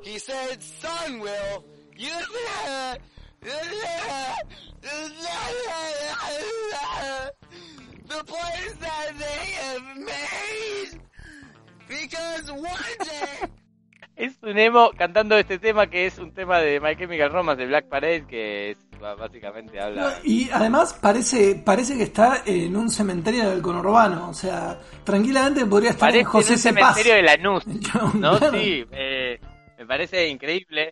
Pero es que yo le diría, señor Emo, deje de, o sea, está bien la expresión artística de lo que está haciendo, pero por favor deje de zapatear las tumbas, porque es como que todo su performance lo hace arriba, bailando arriba de las tumbas. Eh, el, el canal que lo sube es quien realmente aparece en el video y voy a leer la descripción porque igual el chabón como que este video se viralizó cuando el chabón lo subió y como que después él lo resubió, él lo subió luego de que se viralizara. Em, y creo que en su descripción trata de zafarlo un poco porque pone, este video simplemente consiste, en inglés, eh, en yo siendo un imbécil y gritando algunas canciones, la, incluye las bandas My Chemical Romance, Three Doors Down, Linkin Park, porque va cambiando de letras, siempre caminando sobre las tumbas y tropezándose y cayéndose y, gritando como un, drama queen. Eh, después dice, este video no tiene intenciones de ser bueno y más posiblemente tenga intenciones de ser un video de cringe. Cringe, como todo el mundo sabe, es eh, un poco la sensación de incomodidad y vergüenza ajena que transmite un video, en este caso. Em, y al final dice, todo esto es sarcástico, yo no hago esto, ¿sí? Espero lo disfruten. Menos mal que trata De, despegarse de la situación. Porque para 2015, para 2015 me parece que los emos ya estaban bastante extinguidos, o sea, se habían extinguido para 2015. Sí, nunca se extinguen y nunca existen desde siempre, pero digamos que sí, está cantando un tema, empieza cantando un tema que es de 2006. Cantando un tema de My Chemical Romance del 2006 y después canta uno de Linkin Park del 2002, no sé de qué año es, 2001. Así que sí, no está muy actualizado en lo que es eh, la música, pero el nivel de pasión, o sea, el nivel de pasión que le pone con su remera My Chemical Romance, su pelo negro encima, revolcándose entre tumbas mientras grita, es eh, me parece envidiable. Gente lo envidio, admiro su pasión. Em, el siguiente video que les voy a recomendar es, se llama Woman Sleep, eh, Sleeping, como, pero lo estoy pronunciando mal, es como resbalando, on Butter. Este video es un clásico, es un clásico porque hizo una versión de este video con el tema Son. Es y ti, contalo de vuelta porque se cortó todo. ¿El emo se cortó? para, para, pa, pa, pa, para, para, para, para, para, Perdón. Eh, eh, se imprime. La señora, la señora de la manteca. Eh, bueno, el siguiente video que les voy a recomendar es Crazy Lady Dancing on Butter. O, hay muchas versiones de este video. Se puede encontrar como Woman Sleeping on Butter, que es mujer resbalando en manteca.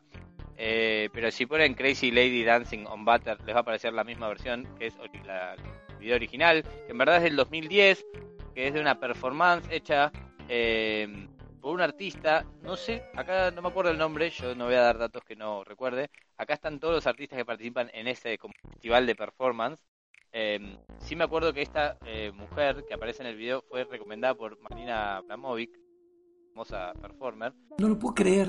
Pero digamos que su performance en ella estaba pensando. Es que sí, es que ella la. En ella estaba pensando en ver este video. Ella la recomendó como que una más grosas. El video consiste en una mujer em, en un claro, espacio artístico, parada o con tacos sobre un montón de panes de manteca. No lo puedo creer. Y baila lentamente al ritmo de unos tambores africanos.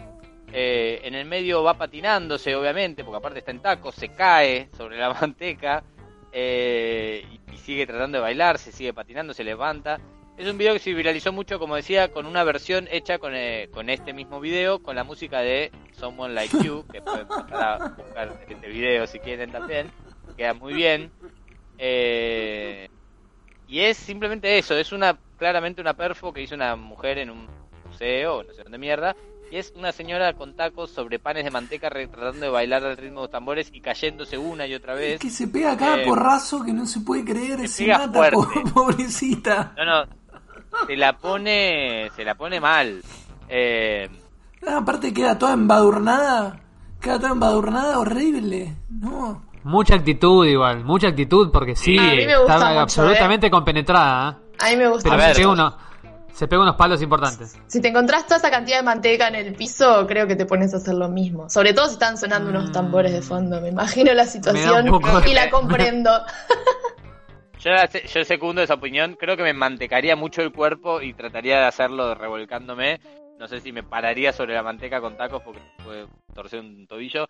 Claramente esto es un claro fenómeno del mundo de los memes. Digo, esta perfo, si la ves en persona, seguramente debía estar buena. Pero al filmarla con este video eh, descontextualizada y luego con todos los temas, porque hay versiones de este video con tema existe, estoy ahora viendo una que es con un tema de Skrillex, eh, todo, es de esos videos que con todo queda bien, eh, obviamente se ve ridículo, pero no quiero decir que la perfo es ridícula, porque no lo es, seguramente para los que están ahí debe haber estado buenísima, pero descontextualizada y con otra música es solamente hilarante, así que nada, un claro ejemplo de, ya se le ven los moretones. Ya lo último está teniendo moretones. Es medio. Vas a ser un poco.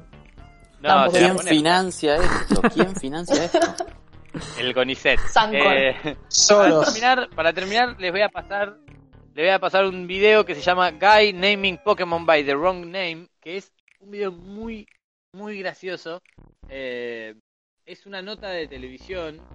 Eh, donde hay un tipo hablando de estaba jugando el Pokémon Go eh, y de golpe cortan a una chica que comenta su, que dice su testimonio en el que cuenta re enojada que vino un chabón y le empezó a molestar diciendo todos los nombres de los Pokémon mal.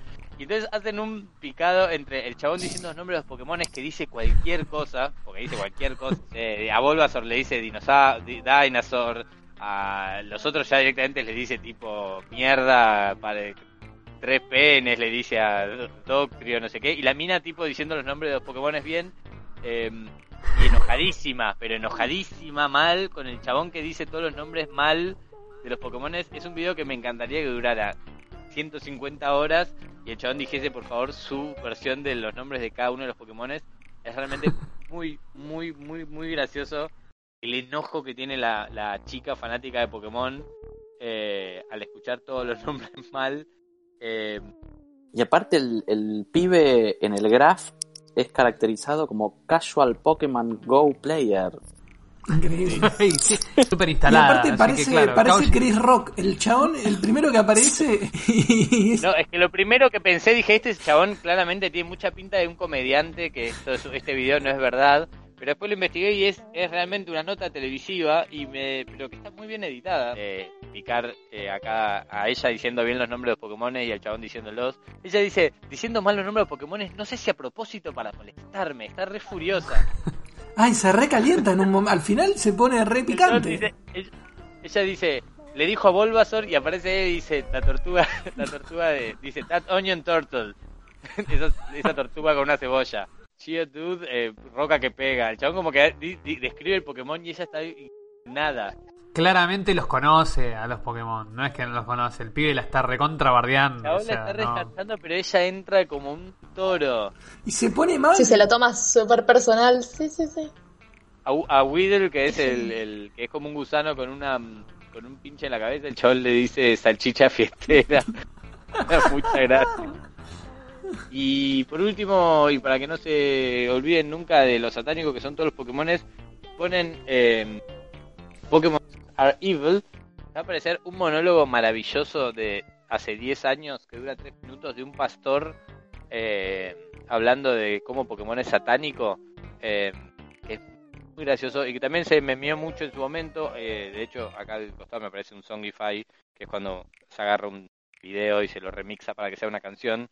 Eh, de este mismo video, eh, Pokémon Are Evil, que es muy gracioso, es muy gracioso todo lo que dice el chabón. El chabón empieza leyendo de qué trata Pokémon y después lo va mostrando, muestra Jigglypuff, eh, muestra distintos como diciendo los satánicos que son, que son monstruos, que los chicos se llevan encima y que luego los esclavizan. Toda una cosa, un mensaje rarísimo de Pokémon. Eh, si quieren después véanlos tranquilos en sus casas este video. Eh, eso es para terminar con todo lo que es el segmento de Pokémon. Porque la verdad que yo soy fanático de Pokémon. Y solamente les quería decir Muchas gracias City por esta columna y por este viaje por YouTube hermosísimo. Y yo ahora quiero que nos metamos de lleno en la continuación del recorrido por la historia del señor Guybrush Stripwood. Quiero que Ana nos cuente un poco de Monkey Island 2. Muy bien, hoy voy a darle continuidad a mi primer podcast de la vida, hablando un poquito acerca del Monkey Island 2, cuyo nombre completo en realidad es Monkey Island LeChuck's Revenge, o sea, la venganza de LeChuck. Esta es una aventura gráfica realizada por LucasArts, también como estuvimos viendo la semana pasada en el, en el podcast con Lucas Fauno. Eh, esta particularmente fue publicada en diciembre de 1991 y en esta segunda entrega de la saga nos volvemos a encontrar con nuestro querido Guybrush Threepwood. Es importante que, tengamos presente que, que ese Guybrush del que hablábamos en la última entrega, ajeno a todo lo que es el ser pirata, en contraste, ya no, ya no es más ese, entre comillas, de bilucho, rubio y chetito, ¿sí? ya es un, pirata con todas las letras, es, es Guybrush que ahora tiene barba incluso y, se lo ve hasta más aventurero porque, bueno, finalmente, en la historia anterior, en el Monkey 1,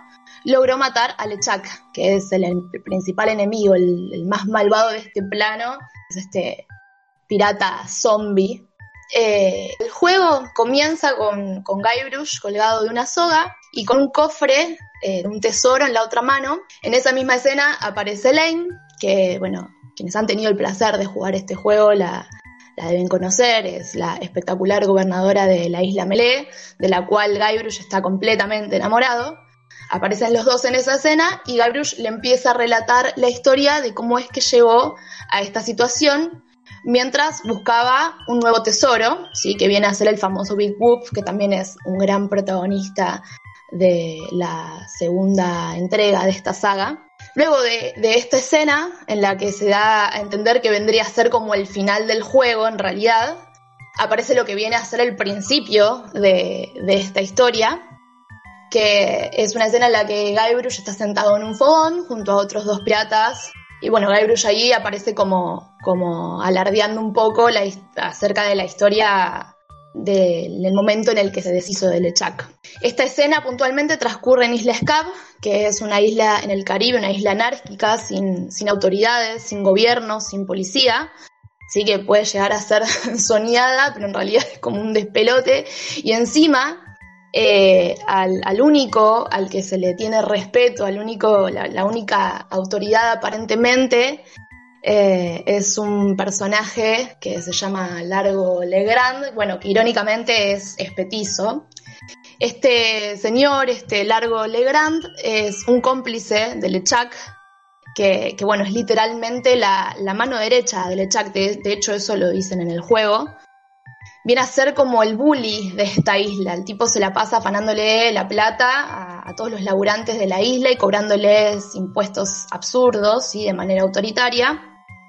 Es un personaje que obviamente se gana eh, nuestro repudio al instante, eh, porque es un dog nadie, no es el enemigo de Guybrush, es, no es el magnífico Lechag, el eterno enemigo zombie, es simplemente un patán que todo el mundo tiene que respetar porque, bueno, eh, es, un persona, es una persona horrible.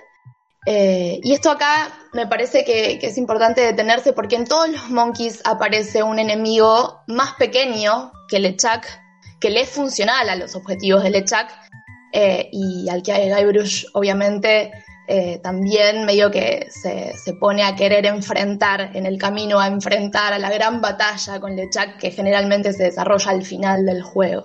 Siempre se, se, va a encontrar con estos pequeños enemigos en el camino, en este caso es este Largo Legrand, eh, perdón, Largo la Grande, no sé por qué elige Legrand, me confundí enemigo, perdón. Te confundí con, la Chiqui Legrand, que esa es, otra enemiga. Me agarró como... me agarré con otro, me agarré con otro enemigo. Eh, la idea no es espolear eh, con mucho detalle el argumento del juego, porque en realidad lo ideal es que, que, puedan darse el gusto de jugarlo, si es que tienen tiempo, si durante esta cuarentena. Pero sí me parece importante comentar que es en este Monkey en el que se introduce el personaje de Wally, el cartógrafo, al que Guybrush en esta, en esta entrega le caga la vida robándole un monóculo que necesita para ver básicamente y poder trabajar haciendo mapas.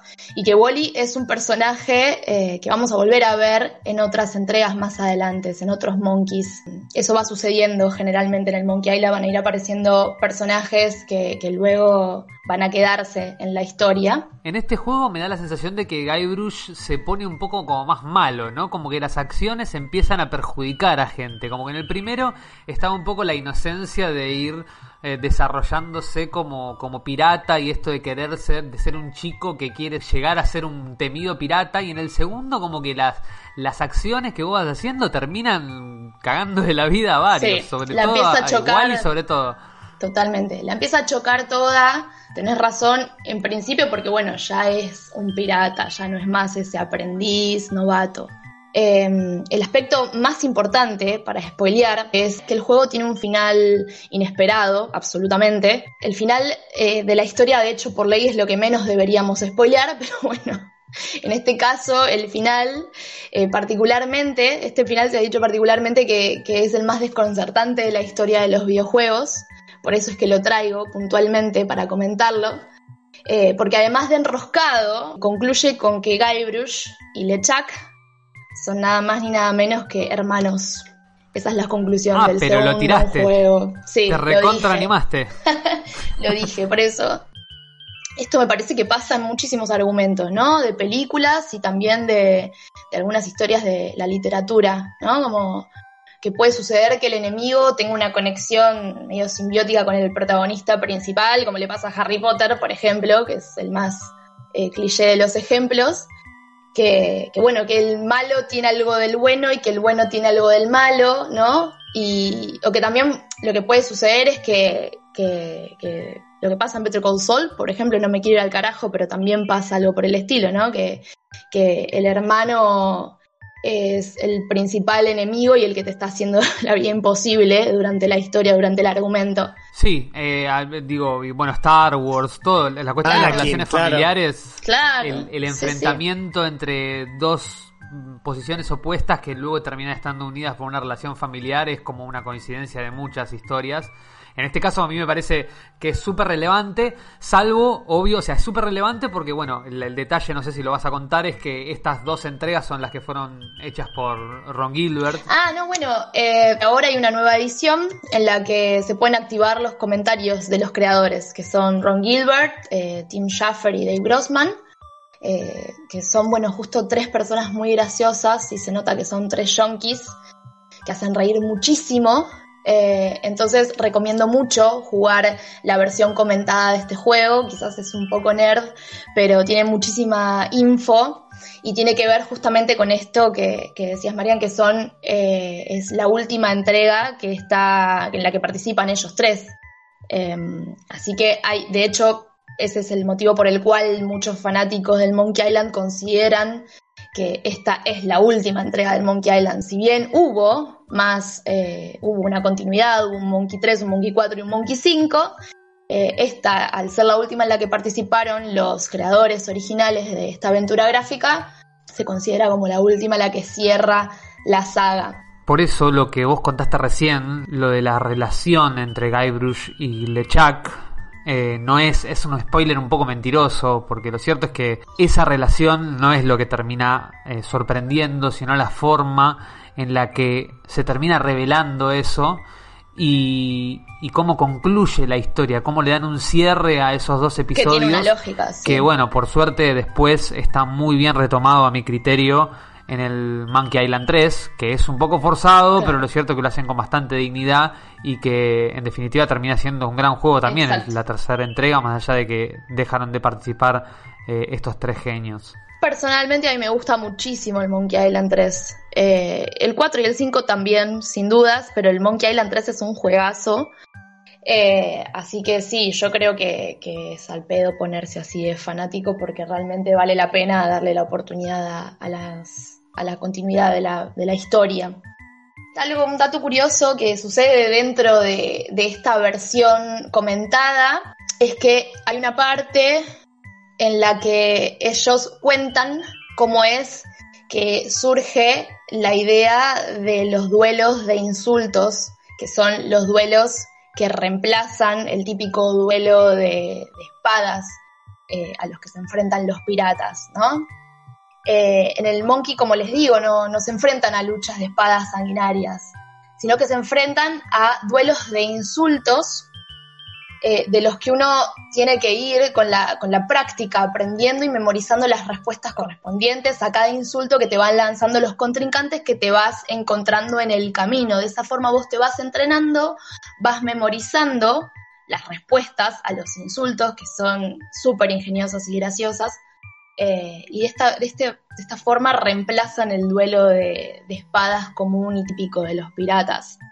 Y la historia que se encuentra detrás de, esos duelos de insultos es que básicamente a ellos les pareció menos sangriento y sobre todo más gracioso que, el duelo sea de insultos porque en las películas de piratas que ellos veían notaban que los personajes hablaban y se la agitaban mucho entre ellos durante un duelo de espadas, de una forma exagerada eh, y bueno, la, idea fue como parodiar eso, ¿no? Algo interesante de esa mecánica es el, tema de ir, aprendiendo la lógica del insulto, ¿no? Porque uno tenía que ir luchando contra distintos oponentes y respondiendo el insulto específico que se correspondía con el insulto que él te daba. Y, si vos acertabas efectivamente la respuesta irónica, le, le acertabas el espadazo, ¿no? Y lo lo loco es que cuando vos te enfrentabas específicamente al Echak o al rival al cual estabas apuntando a entrenarte, el insulto cambiaba, pero la lógica era parecida. Entonces vos habías aprendido a responder a partir del entrenamiento que habías tenido con el resto de los insultos. Y esa era una mecánica de aprendizaje muy particular, digo. Sí, muy novedosa me parece, ¿no? Como... En, definitiva el jugador era el que aprendía, no era mecánico. Y hay un dato muy curioso de esto del primero, que estaba la famosa frase... Eh, luchas como un granjero, qué oportuno, tú peleas como una vaca, que en Japón la tuvieron que cambiar porque al parecer eh, el granjero es una personalidad muy respetada y no estaba bueno que eh, le dijeran granjero como insulto. Ah, Entonces ah, mira que cambiar el, la traducción la tuvieron que cambiar, ahora no recuerdo bien en qué, pero recuerdo que había generado mucho lío en el, en el, en el doblaje al japonés. Claro, buscar una, una figura equivalente que sea también ofensiva, porque la idea era esa, ¿no? Como en vez de, cagarse a espadazos de una forma sangrienta, ridiculizar al otro y, y de esa forma como ir ganando el duelo. Pero bueno, mi conclusión es más o menos la de siempre, en definitiva, es que este juego tiene unas escenas hermosas, de verdad, es visualmente divino, la música es increíble, de la música, Sigarpa, bueno, podemos hablar puntualmente en otro episodio más adelante, porque hay mucho para desarrollar también al respecto, y quiero, bueno, contarles algo personal que me sucede, que yo no sé si es porque, porque vengo jugando este juego en las noches de cuarentena eh, y no sé si es que me está afectando el encierro o qué, pero a mí particularmente me dan muchas ganas de vivir en carne propia las aventuras del Guybrush Threepwood como nunca antes. Seguramente a ustedes también les pase si son muy fan de este juego y si no, bueno, estaré sola en este flash. Así que esa es mi opinión básicamente. El Monkey está cada día más lindo. Aprovechen, entre comillas, la cuarentena, no me gusta decir mucho eso, para descargarlo. Marian, vos tenés la data en donde pueden conseguir esta versión del Monkey 2, del Chuck Revenge. Exactamente. Sí, la, a ver, nosotros hablamos la semana pasada, bueno, en el podcast anterior hablamos de eh, el emulador del Scam. Bueno, ahí lo pueden conseguir en Google, pueden conseguir el primer, la primera versión de este Monkey Island 2 y ejecutarlo con el emulador del Scam, eh, va a dar perfecto. Y si quieren algo un poquito más prolijo y que eh, más ayornado a las computadoras actuales, está en Steam disponible.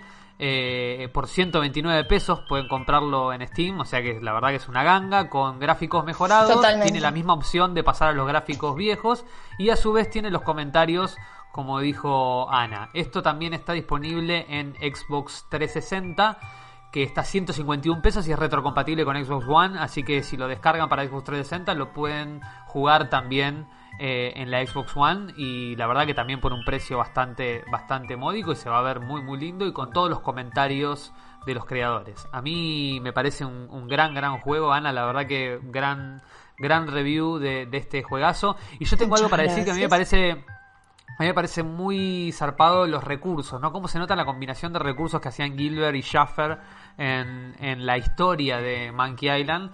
Sobre todo esto, digo, si, vemos el, el, gran tesoro que busca Guybrush en, en, la segunda en la segunda parte, en este juego de que hablaban. El Big Whoop. Big Whoop en, en inglés es como decir gran cosa en realidad no es nada, o sea, es, es, algo que, que, yo lo uso de manera burlona para decirte, ah, qué groso que sos, pero lo digo irónicamente cuando digo, ah, Big Whoop. Bueno, el objeto deseado en el que ronda toda la historia, y pasa mucho también en Monkey Island en el primero, es, eh, es un objeto que justifica el desarrollo de los personajes, ahí por ahí Fabio me va a poder ayudar un poco más con el, con el concepto en términos de cine, tipo lo que es el maletín de Pulp Fiction, digamos, es, es como una excusa que justifica el desarrollo de la trama, pero que eh, esencialmente no, no tiene ningún, ningún fondo. Eso se llama eh, en guion, que es justamente es eso, es como un dispositivo que hace avanzar la trama, pero no, no, no tiene, o sea, no, no tiene por qué tener eh, una razón en sí misma o saber qué es, ¿no? Es como, bueno, cuando, no sé, cualquier misión imposible tienen que hacer una determinada cosa y eso es lo que motoriza la trama, o buscar un determinado objeto, etcétera. Es un recurso muy habitual, sobre todo en relatos de aventura.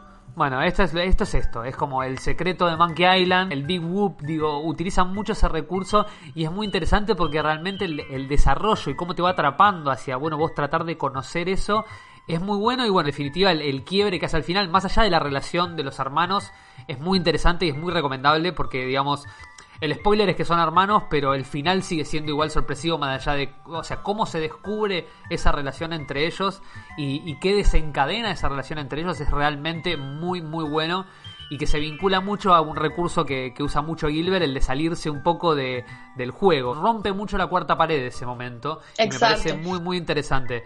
Eh, de hecho, ese mismo recurso lo usa Gilbert en eh, Thimbleweed Park, que es el último, el último eh, juego de Gilbert, que es muy recomendable. Excelente juego también, sí.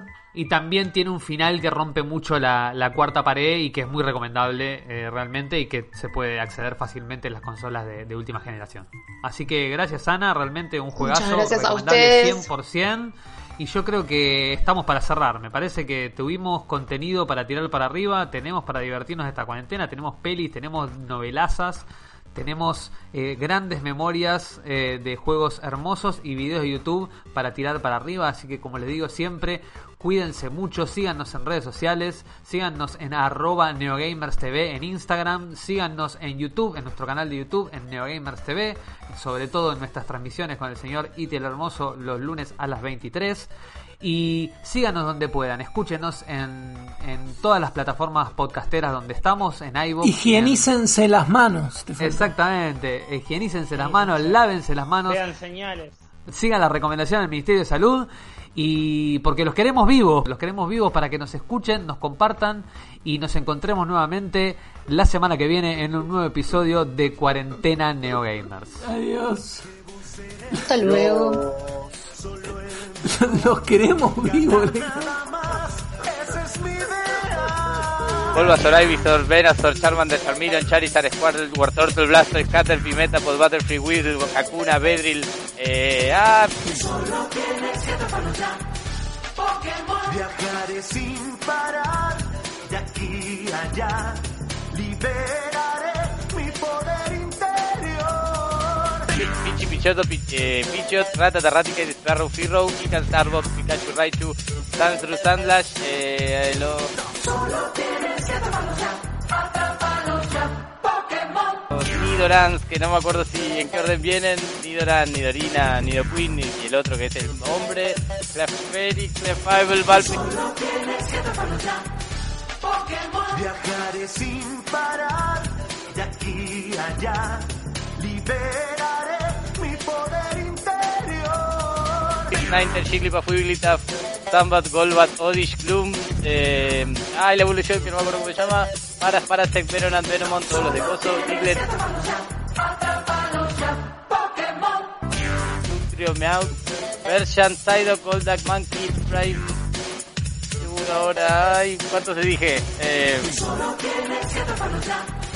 Pokémon. Viajaré sin parar, de aquí a allá, liberaré mi poder interior. Poliwag, Poliwhirl, Poliwrath, Abra, Cadabra, Alakazam, Machop, Machop, Machop, Bellsprout, Whipping Bell, Victreebel, eh, Tentacruel, Tentacruel, y ahí no me acuerdo más.